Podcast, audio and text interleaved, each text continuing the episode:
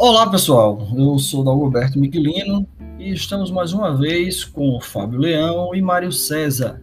Somos doutorandos em Sociedade, Tecnologia e Políticas Públicas da UNIT Alagoas. E esse é o podcast de Políticas Públicas Comparadas. O debate de hoje é baseado em três textos. O primeiro texto é intitulado Conceituar para medir o que é pobreza. O segundo texto tem como título Pobreza e desigualdade de renda, duas faces de um problema. Estes dois textos fazem parte do livro Pobreza no Brasil. Afinal, do que se trata? Já o terceiro texto, de Sônia Maria Fleury, tem como título Política Social e Democracia Reflexões sobre o legado da Seguridade Social. Como podemos ver, a temática é pobreza, desigualdade e seguridade social, e nesse papo de hoje, vamos tentar traçar a relação e a linha tênue e consequencial que há entre esses temas. Desde já convido nossos queridos amigos Fábio e Mário para começarmos o debate diante do que vocês leram, caríssimos amigos. Olá, gente.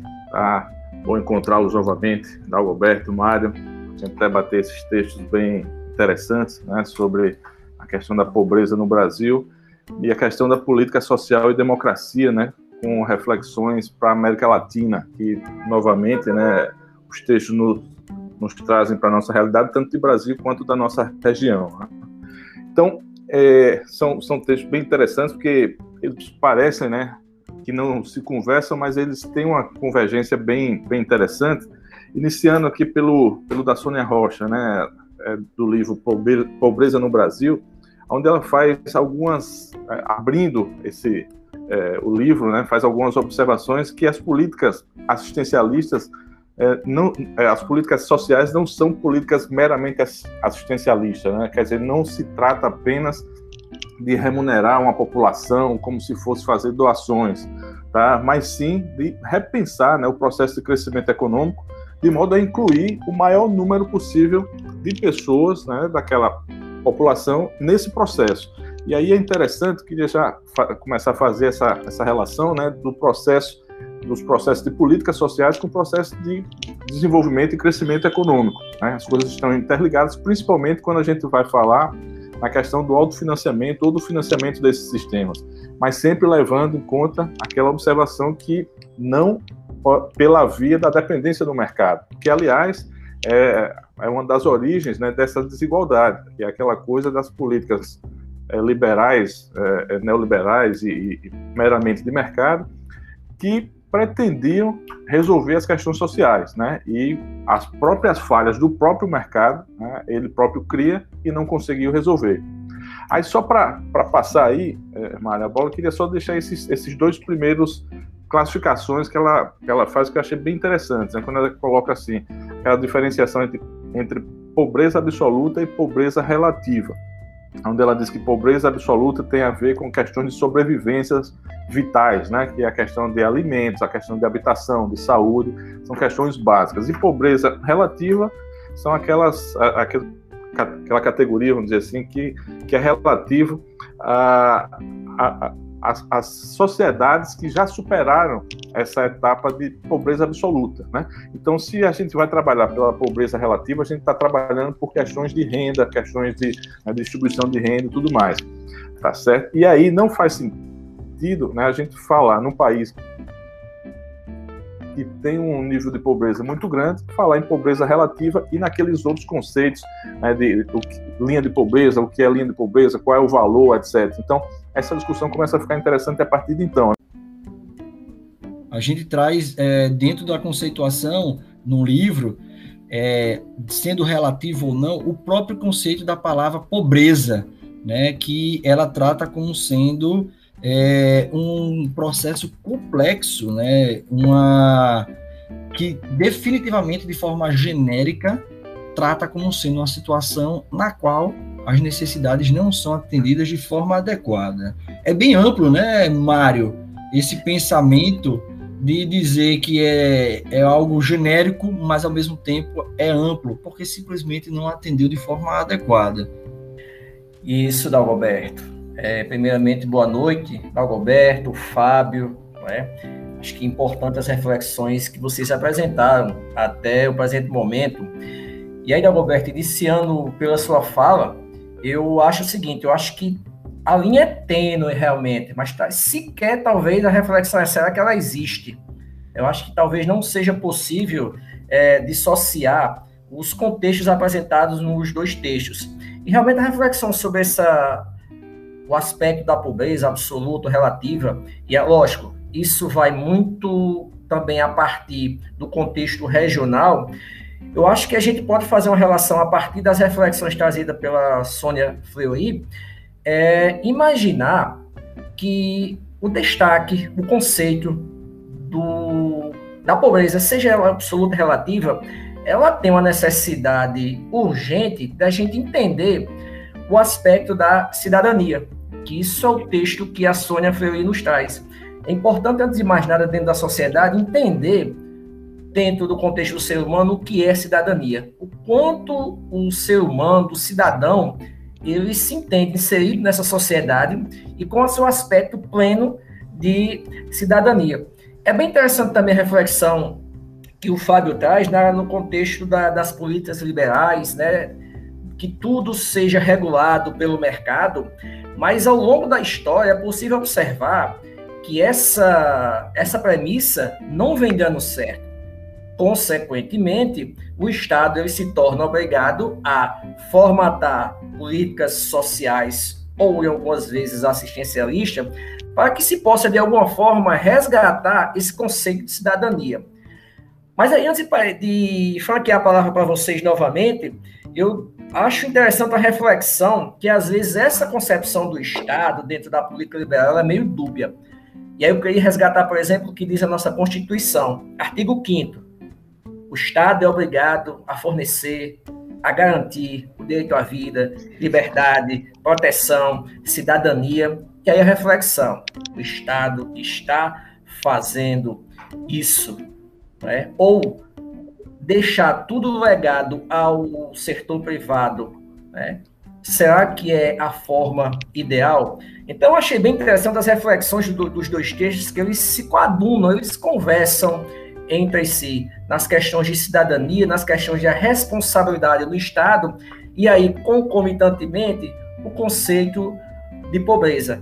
Né? Então, já queria escutar um pouco mais de vocês, as suas reflexões também dentro, de, dentro desse contexto. Mário, a Fleury traz né, um, quase que um, um, estado permanente de reflexão de onde nós estamos inseridos.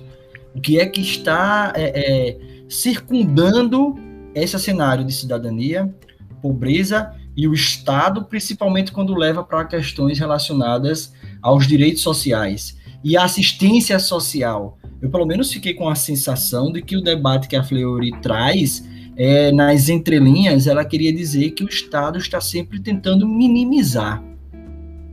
Está sempre tentando ajustar o, o, o que talvez não seja ajustável, justificar por vezes o que não consegue se justificar, porque é, esses cenários de, de, de proteção, de assistencialismo, que prevê, é, é, que tenta por vezes ser utópico o cenário de equidade, é quase que um, uma luta constante, insaciável, porém que não se consegue atingir o, o objetivo, né, de garantir talvez o que seja é, o mínimo vital. Então eu vejo assim que é, tentar vislumbrar que a pobreza precisa ser resolvida pelo Estado e de forma é, plena garantir ao cidadão que ele tenha acesso a esses serviços assistencialistas é, não tem sido um caráter tão satisfatório, né? É, é, tudo questão de ordem política, mas está sendo feito de forma certa, Fábio? Como é que como é que você tem o que é que você tem visto? O que é que você viu pois no é. texto, né? Uhum. Exatamente. Veja, veja só, é, Dagoberto e Mário é, você trouxe alguns pontos importantes realmente do texto da Fleuriga, onde ela faz, e aí onde eu acho que o, os textos eles, eles, conversam em vários aspectos, né? Primeiro do ponto de vista instrumental, né? Me permito aqui só um, um parênteses, né? Quando a gente estava falando aquele comentário inicial sobre a questão de pobreza relativa, absoluta, linha de pobreza, linha de, de indigência.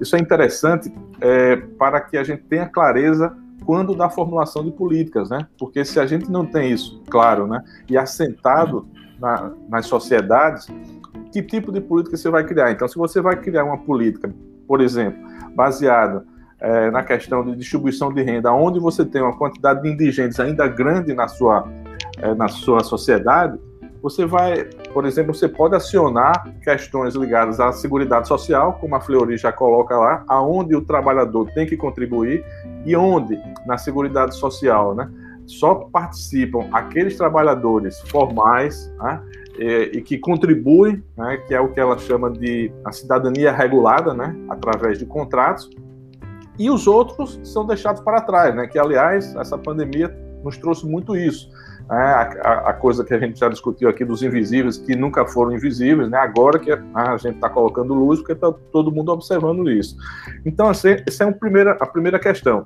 A segunda questão que você coloca, Dagoberto, que é muito importante realmente, é o seguinte, é para e o Mário levantou isso na, na, nas colocações iniciais dele, é o seguinte, é, que tipo de sociedade a gente está construindo e que tipo de políticas, né, com que Estado regulando isso, né, porque no avançar do texto da, da Fleury, quando ela contextualiza para o caso do Brasil, a gente vê que a, a, nossa previdência, por exemplo, nosso modelo de previdência, uma das críticas que ela faz lá muito pertinente é o seguinte: é que é, aqui a, quem grita, é, assim, no popular, né? Quem grita mais leva mais. Então, quem tem o poder de pressão maior, né, historicamente, foi quem levou mais benefícios. Então, por exemplo, aí ela cita até algumas classes, como alguns, alguns níveis de funcionalismo público, os militares, enfim, que, aliás, se utilizaram do período autoritário para reafirmar sua posição e se beneficiar desse processo. Então, a gente vem, ao longo dos anos, né, beneficiando a categoria equivocada, né? Da, da, da, sociedade, a quantidade de pessoas que não necessariamente precisariam desse tipo de, de ajuda com tanta força e aqueles que, que estão precisando efetivamente não tem como acessar, porque aí entra outra discussão, né? A discussão do, do autofinanciamento. E aí, quando a gente não tem a clareza de tudo isso, do Estado regulando qual é o papel do Estado e que sociedade é essa, né, que a gente ainda não resolveu o primeiro degrau, que aliás no Brasil todos os degraus parece que se misturam, né? Aí a gente vai para uma discussão, né, como vocês colocaram, colocaram de mercado. Né, o mercado a gente sabe que é, né, economia liberal, seja lá o que for que modelo seja, é, é, que a gente esteja falando, não resolve e fica como se fosse uma nuvem, né? Encobrindo as necessidades da população. Tá? A gente não tem é, nada de assistência social ou, ou, diminuição de assistência social e estamos ainda longe do estado de bem-estar social porque o pessoal volta à discussão a questão econômica. Ah, é, fulano de tal tem que contribuir, fulano de tal não tem que contribuir. Como ele vai contribuir se ele não tem um mínimo vital para sobreviver? Né? Então, é, eu queria colocar a, a, questão nesse, nesse nível, sabe? Claro que, e aí eu entendo, o Dagoberto está tá corretíssimo, não se trata de a gente ter uma utopia de cobrir todo mundo 100% o tempo todo, mas de entender aonde a gente está e que políticas a gente vai construir, né? É, Fábio, interessante a colocação. A Feliz chama um, tem uma frase lá que ela chama cidadania inversa. Isso. É, ou seja, a obrigatoriedade do Estado em fornecer, vamos assim contextualizar, esse bem-estar universal. Mas veja, no Brasil a gente tem a declaração de hipossuficiência. Eu sou pobre na forma da lei. Isso é um paradoxo totalmente que eu acho que só existe no Brasil. Ou seja, é, o Estado, dentro da sua obrigatoriedade constitucional de fornecer é, a cidadania, ao mesmo tempo, ele, é, é ele captura essa possibilidade do cidadão. Ó, quer que você, para obtenção de alguns serviços fornecidos pelo Estado, quer que você se declare pobre na forma da lei. Então, é uma reflexão que a gente tem que fazer enquanto que é que o Estado está fazendo. Né? E aí, Fábio, eu concordo com você quando você coloca, por exemplo, é, a gente precisa solucionar, é, é, nivelar diversos degraus aqui que a gente tem na, na, na, na sociedade. São vários, vários, vários andares ainda para tentar nivelar isso aí. Mas partindo do ponto da questão da assistência, seja da segurança, etc., a ineficiência do Estado se torna muito clara né? na questão é, do fornecimento, do acesso que tem aos serviços básicos. Previdência social, por exemplo. Ou seja, a gente tá, usa o, o modelo ainda, é um misto de, do Bismarck né, e do William na Inglaterra e Alemanha, mas aí a gente está no misto seguinte, olha, só usufrui quem contribui. E aí a gente já deixa margem para a atuação do, do setor privado, com as previdências privadas, etc. Ou seja, mais uma vez, o mercado regulando isso. Eu acho bem interessante as duas reflexões, inclusive é, sobre essa questão da assistência, ela tem uma influência muito grande na economia local. Quantos e quantos municípios a gente não tem aqui que dependem único, único exclusivamente das aposentadorias? Verdade. Né? E com o aumento no, no, no, nível de desemprego, como é que fica meu nível de contribuição? Então, acho que é muita coisa que precisa se refletir nesse, nesse momento, nesses dois textos. E aí, só para passar a bola é, finalmente, é o seguinte: eu acho que a gente poderia tentar mudar esse contexto de parametrizar essa régua da pobreza ainda como renda. Eu acho que é algo que precisa ser refletido ainda. Ah, porque o Banco Mundial diz que você tem que ser 5 dólares por dia, abaixo disso é abaixo da linha da pobreza. Mas eu acho que tem outros aspectos que devem, né, merecem ser considerados neste ponto, meus colegas. Passo a bola para vocês. Tem uma, um ponto né, para trazer aqui a discussão, né, trazer uma intriga, talvez, no bom sentido, é que tem uma, uma frase né, que é trabalhada no, no texto da Fleury, que ela coloca assim: fica cada dia mais clara a complexa relação entre a previdência social, cidadania e desenvolvimento. É, é, é isso que a gente está trazendo aqui, né? É, é justamente em torno disso. Um outro ponto que, para quem está nos ouvindo, é importante salientar que é, trata-se no texto como referência, inclusive, trabalhos que desenvolvidos de políticas na Inglaterra, né? na Alemanha, e o texto é de 1985 o texto não é de semana passada. Tá? O texto tem quase 35 anos, ou 36, melhor atualizando. E então, coloca, atual. Roberto, de, de, desculpe interromper, ela coloca bem interessante que é com o início desse processo de, é, de mudança política, né? o Estado, o Brasil voltou à sua democracia, que é a oportunidade de se mudar mas como você bem disse, ainda é atual. Pois é. Aí, é, é, é, nesse, nesse ponto, né, quando a gente fala é, da questão de incluir cada vez mais pessoas e dos modelos né, de, de assistência social, é, o modelo de, do bem-estar social, né, do welfare state, né, como foi desenhado na Inglaterra, que é esse mais completo que a gente está discutindo aqui, né, que até que ponto a gente consegue é, se adaptar a ele ou direcionar para ele, que estamos obviamente longe, levando em consideração o que tem por trás né, do modelo, mas até lá, na, na Inglaterra, né, eles, eles implantaram o modelo quando estavam também no, é, naquela situação de pleno emprego da economia. Né? E aí vem a questão, novamente, das políticas keynesianas, né? que a gente já tratou também de assim que é como se no momento de crise lança a mão nessa política. É por isso que quando eu faço a reflexão, eu penso da seguinte forma: que não dá mais também para a gente ficar como se fosse um desenvolvimento de soluço, né? A gente dá um soluço ou então é o voo da galinha, né? É, quando está em boas condições, você abraça mais pessoas. Quando não está, você subtrai e deixa o pessoal na indigência novamente. Então, é isso que eu, que eu questiono. Qual é o modelo para que a gente tenha algo de longo prazo, com um plano realmente nacional de, de desenvolvimento e de, de proteção desse pessoal, daqueles que foram deixados para trás, aliado ao modelo de desenvolvimento econômico e industrial. Né? Aí, Dagoberto, é, essa fala de Fábio me chama a atenção num seguinte ponto. É necessário repensar esse modelo de desenvolvimento, né?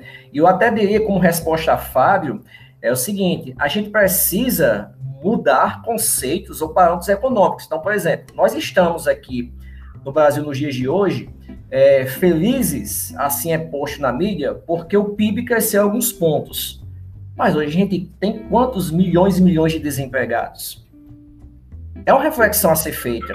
Então, veja, por exemplo, é, voltando para as questões ainda de acesso à, à, à Seguridade, por exemplo, 2012, somente em 2012, foi que as empregadas domésticas tiveram acesso à Seguridade. Ou seja, são pontos que merecem reflexões e essas mudanças postas pelo Fábio, elas são necessárias, elas são importantes. Só existe um modo da gente repensar todo esse contexto, é pensando na cidadania plena. Exatamente, Mário. Eu acho que esse é o caminho.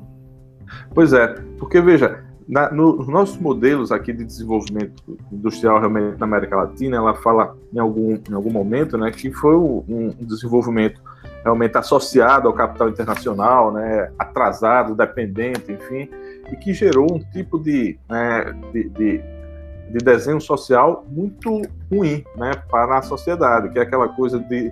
A gente teve também, por outro lado, uma urbanização muito atropelada muito rápida, né, onde a gente não conseguiu, o, o, os sistemas de mercado não conseguiram nem prover de emprego essa grande massa da população e nem habitação e por aí vai. Então, é, está, está claro que o mercado é, é, não é aquele que vai resolver a situação. Até pelo seguinte, e aí eu queria já colocar aqui, quando ela faz as, as considerações finais, e não sei se vocês lembram também, foi uma coisa que a mim é, me chocou muito foi o caso do Chile, né? Porque é aquela coisa, não, deixa o mercado, deixa a contribuição e tal. Aí as pessoas começam a contribuir e aquilo não é suficiente para o caso da aposentadoria. Não sei se vocês se recordam recentemente, quando se abriu aquele problema do Chile, que o pessoal foi para as ruas e tal, o que é estava acontecendo? Os aposentados estavam se suicidando, né?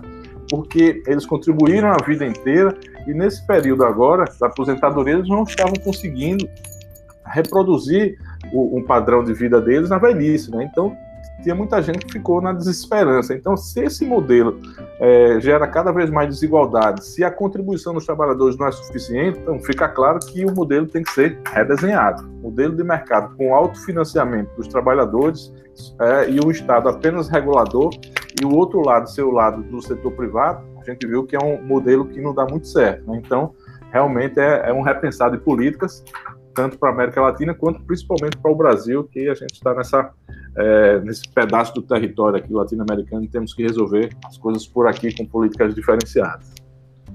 Abrindo provavelmente uma última rodada para o nosso podcast de hoje, é, a Sônia Rocha traz uma frase que reflete exatamente o que está sendo dito, né? Quando ela diz que é evidente, portanto, que a extrema desigualdade na distribuição de renda resultante numa dinâmica socioeconômica própria está associada à persistência da pobreza absoluta no Brasil. E isso transcorre décadas dadas como década perdida, né, a década de 1980, é, características que trazem a estagnação própria do, do rendimento no Brasil, má distribuição de renda, e entre outras características que não são normalmente, pelo que a gente está percebendo ver aqui, é algo que é, é passageiro. Não, tem sido constante, notório, que é grave o processo de pobreza absoluta no Brasil, problemas de distribuição de renda, de desigualdade nas coberturas. Eu, teve um determinado momento que durante a leitura eu coloquei que excluídos versus custos é diferente de equidade.